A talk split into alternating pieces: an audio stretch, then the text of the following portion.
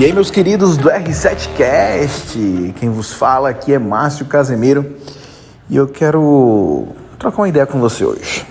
Olha só, acabei de dar uma aula aqui, terminei agora de dar uma aula aqui para o grupo de mentoria 4.0 falando sobre marketing de diferenciação.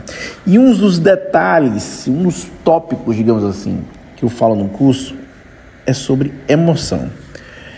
E eu falo bastante essa questão de gerar emoção no cliente para quê? Para ele lembrar ainda mais da tua marca. Para ele não acabar fazendo algumas comparações com a tua concorrência. Mas, Márcio, que história é essa? De gerar emoção? Que história é essa? Que isso quer que tem a ver de vender mais? Vamos lá!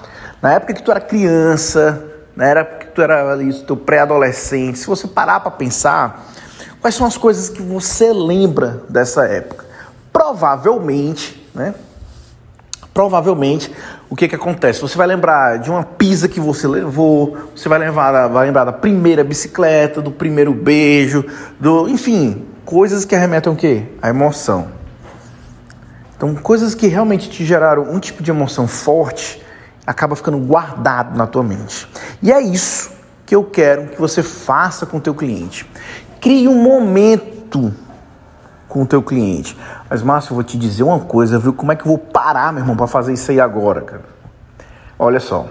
Quando a gente vai pro extremo, a gente tem aquela famosa frase que, pronto, se você tem uma idade mais ou menos igual à minha, o que que acontece?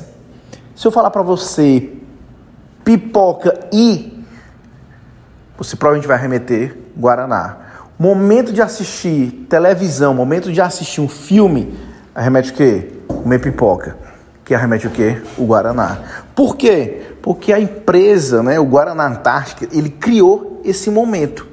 E como é que você pode fazer na tua empresa? Poxa, eu sou pequeno, Márcio, eu não tenho a verba para a equipe de marketing ficar pensando, não tenho esse momento. Vamos fazer o seguinte: Dia dos Pais está chegando.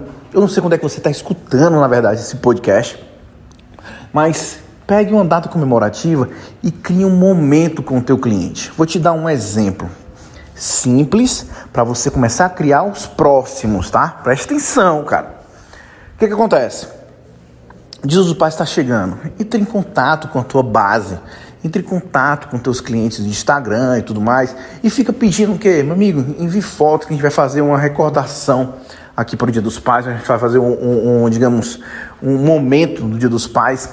E a gente vai começar a postar. Poxa, isso vai ser bacana. A gente tem a foto do seu pai, né? Vocês dois juntos aqui no nosso Instagram.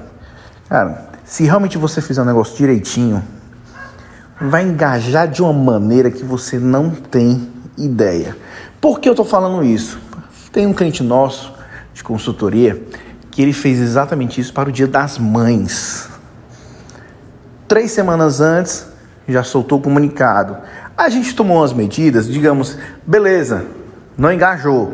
A gente já tinha algumas fotos que a gente ia colocar. Mas engajou de uma maneira que a gente não teve mais espaço nas postagens para ficar colocando.